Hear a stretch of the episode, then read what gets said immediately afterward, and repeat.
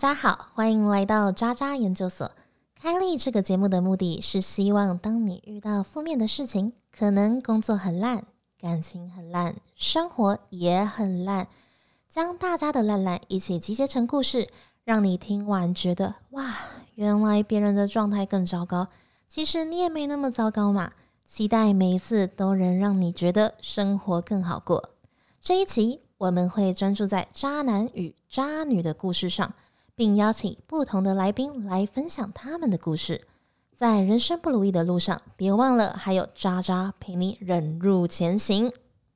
不过话过回来，一件事情，因为这个才只是暧昧对象，因为他没有在一起。然后你交往了整整有八个到十个，我还蛮好奇，想要问的，刚刚讲的是你觉得最渣的渣男，因为他是实际欺骗你的金钱又欺骗你的感情。那你最忘不了的渣男又是什么呢？呃，最忘不了的话，应该是从国中就陪我到出社会的一个，我称他为母羊男好了。好，母羊男他做了什么？呃，其实他他很贴心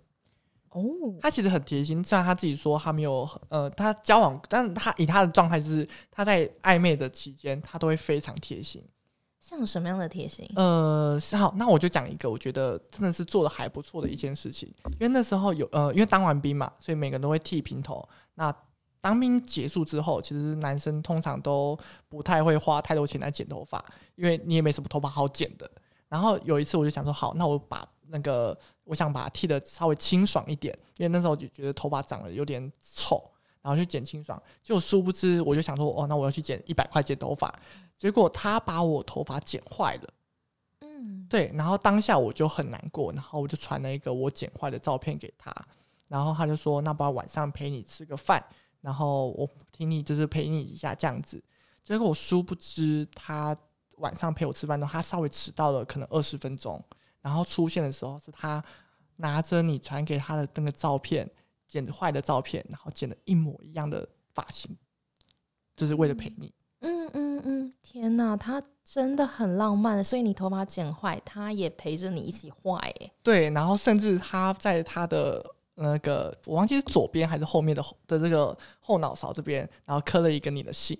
啊，刻了一个你的姓，对啊，就是这个这件事，我对我来说，我就觉得超级浪漫的，哇哦，他真的很会，我这真的是，我相信一般人都一定会被打动。我很好奇的是，像他这么浪漫、这么体贴，然后你想要什么，然后就是他花钱，或是你需要陪伴他，愿意拨时间给你，为什么你还会说他是渣男？因为他呃东西都可以给你，但他给不了东西叫做承诺。承诺，比如像什么？比如像是在一起啊这件事情，他就给不起。哦，为为什么？为什么他给不起？他对你这么好？因为呃，我觉得我就是天生有一个命，叫做小三命。哎，为什么？为什么？你看，像前面的一个呃顶大男，就是呃就呃顶大男的话，就是他就是非单身嘛，然后就跟你接触，然后单身之后也没有要跟你在一起。那这个的话，就是他跟我对我好的这段时间里面，他都有另外一半。哦，所以你是，所以意思是说，你是在不知情的情况上搭了小三吗？就是不知。呃，前段前阵前段时间是不知情的，可能甚至前段时间他可能也还没交，然后后面交了一个之后，他后面不小心让你知情了，就是他有点像是啊，把柄被你抓到了，那我就算了，我就烂，我对我就是有我就是有另外一半的人，然后但我对你还是很好，我还是爱你。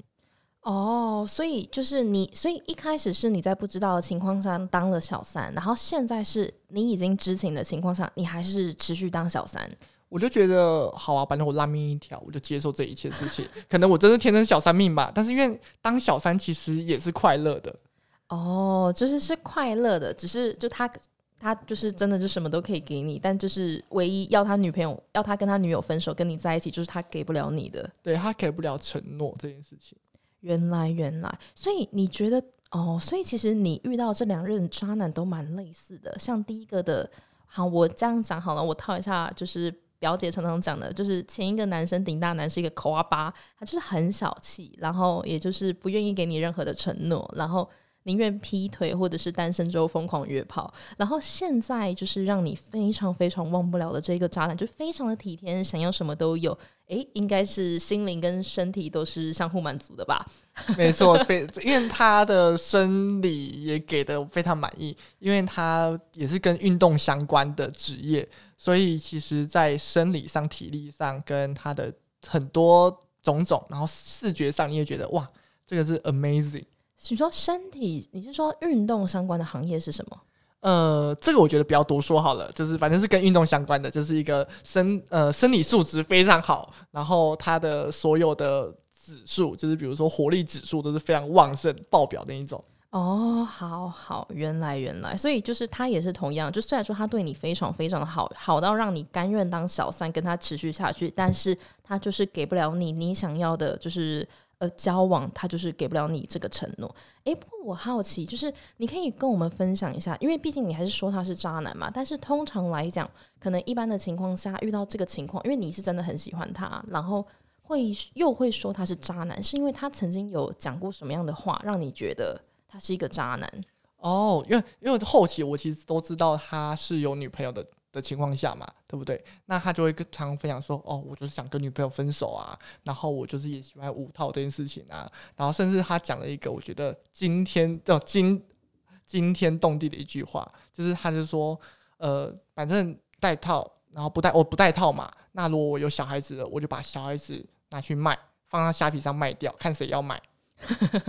所以他说，如果说今天有小孩，就不管是什么样的情况，就哪怕是约炮发生这个情况，就反正他是不会养啦，就拿去虾皮上面卖掉。对啊，我就生下来啊，我就打算想去拿虾皮上卖掉啊。然后，因为通常来说，按照我们正常管理是，如果说我养不起，然后我不会愿意我的小孩子跟我一样苦，然后我就会比如说可能就是哦，那我把它拿掉之类的。他就说不行，我要生下来。因为不能只有我苦，他也要跟着一起苦。天哪，哎，这个真的是蛮渣的哎。对，我就听到这句话，我想说，哇哦，刷新了我的三观哎。不仅我就想说，当小三这件事情，应该已经是呃毁三观的一件事情了，就是已经三观没有，已经没有成政治正确这件事情。殊不知他讲出一个哇，这这这辈子没有听过这么瞎的事情。真是因为因为最近 Uber 不是有卖很多东西嘛，其实好像也可以。哎，好像可以放在乌龟衣上面卖，哎，只是不知道要多少开价。反正乌龟衣有生鲜杂货嘛，它可能放在杂货区。对啊，对啊。不过还是要跟各位讲啊，就是其实，在台湾法律里面，活体贩售是违法的哦。不管你是卖活的乌龟、活的猫猫狗狗，甚至是呃活的小婴儿，这个都是不行的哦。还是要跟大家稍微科普教育一下。天哪，哎，那我相信他应该不止只有这个渣语录嘛，因为感觉他，哎，不过我蛮好奇的是，他在讲这句话，他是认真的吗？呃，通常来说，呃，渣男都会给你一个很肯定的答案，所以他是非常正确说，哦，对啊，我就是要拿去虾皮上卖掉，然后我看能够赚多少钱回来。这不是干话，我真的看，我是看拿可以赚多少钱，然后那个钱我们再拿来吃饭。天啊天啊！哎，我好奇再问一下，因为这个这个人这个母羊男蛮好笑，那他还有做过什么其他的事情，也是超渣的？呃，其他的事情很渣哦。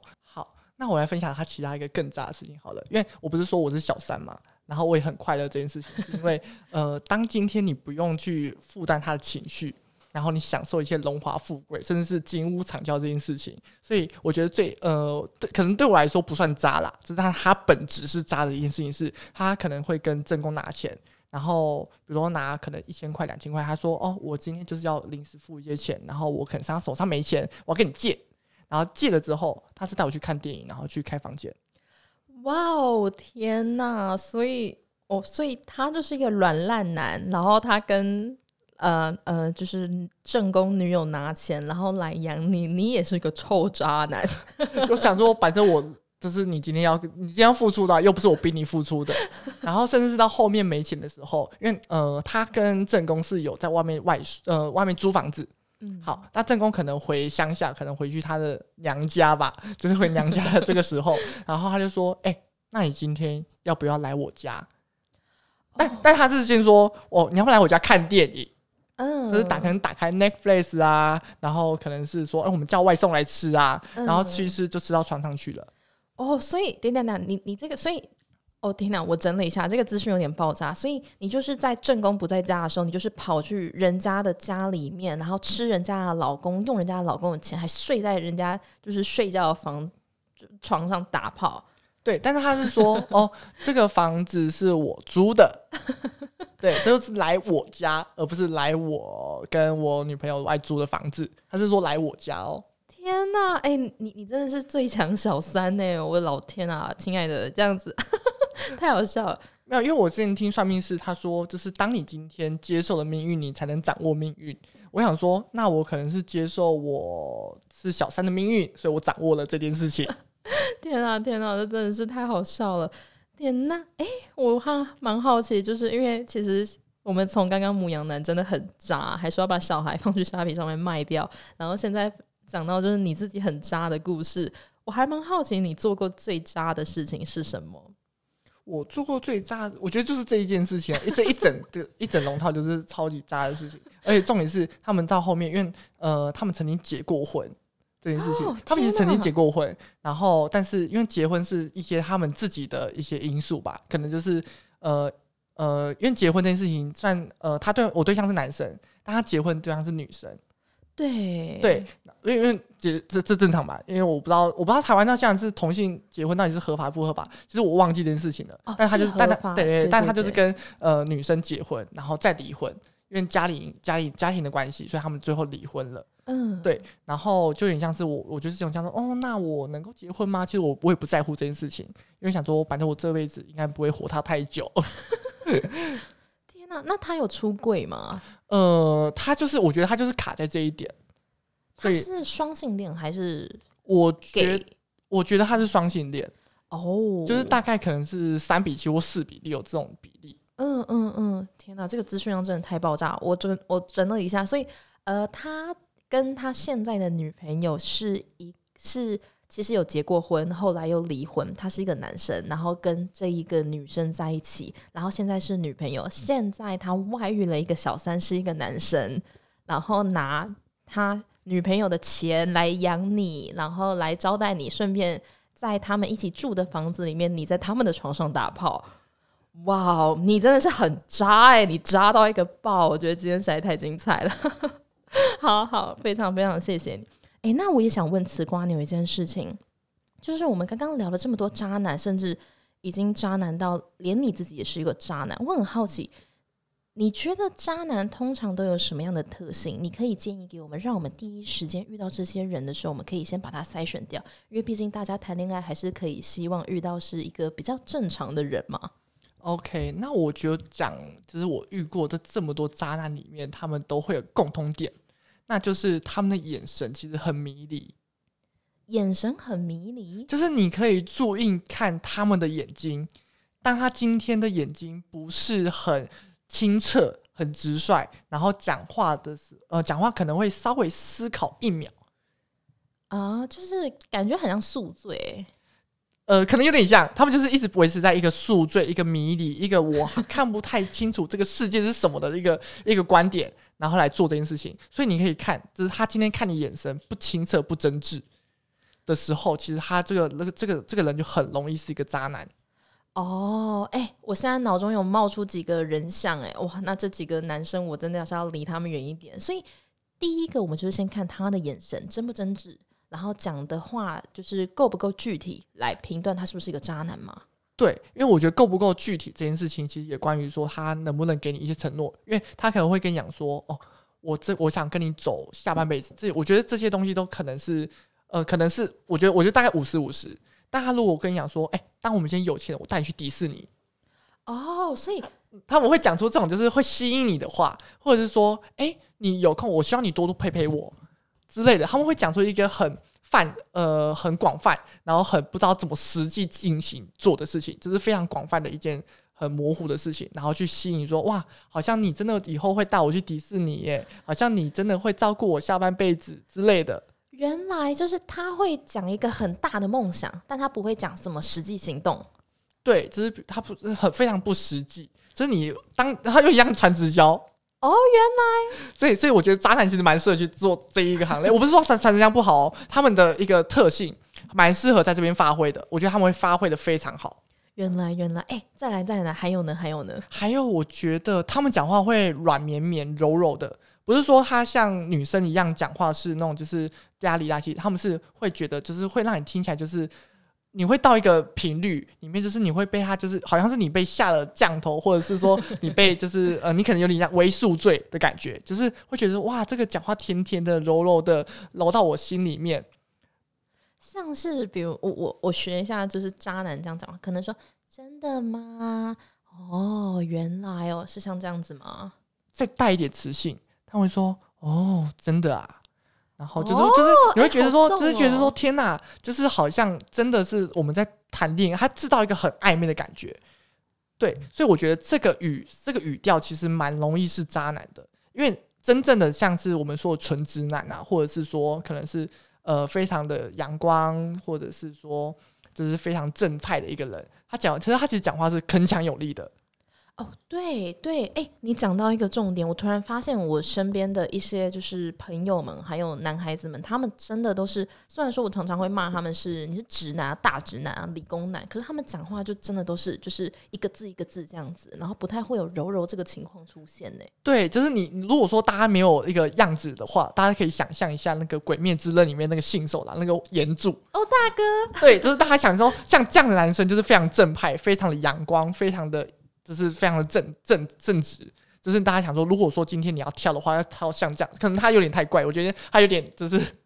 太太偏激了。但是就是大概要找像这样男生，他通常来说不会是渣男，甚至是有的是文青的男生，其实他讲话你也可以注注意一下，他其实也不会是柔柔的，是其实他们只是带有点磁性，但他的讲话都是一字一句非常铿锵有力的。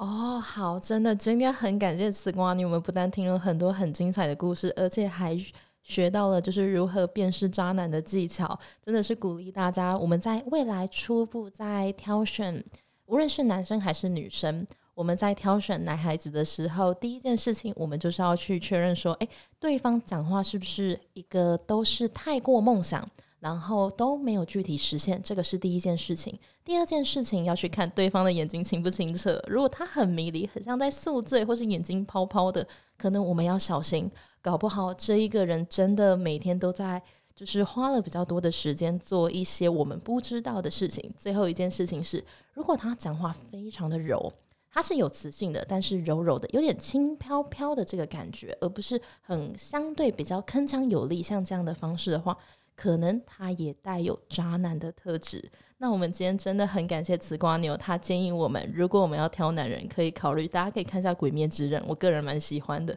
就是炼狱信受，然后我们的大哥，像大哥那个路线，肯定他不会是一个渣男。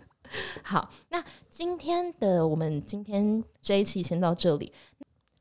虽然我们的人生会遇到很多的渣渣，我们也学会许多的渣渣辨识技巧，但是我们从来不认为被别人不成熟的伤害，就要把这样的伤害复制给下一个人。每一次我们都在受伤中成长，也重新在跌倒中站起，期待自己的心灵一次比一次更加的坚强。我们是渣渣研究所，研究一切生活上的烂事。目的是为了哪怕遇到再多的不容易，依然能够笑着面对每一天的到来。渣渣研究所，我们下次见喽，拜拜。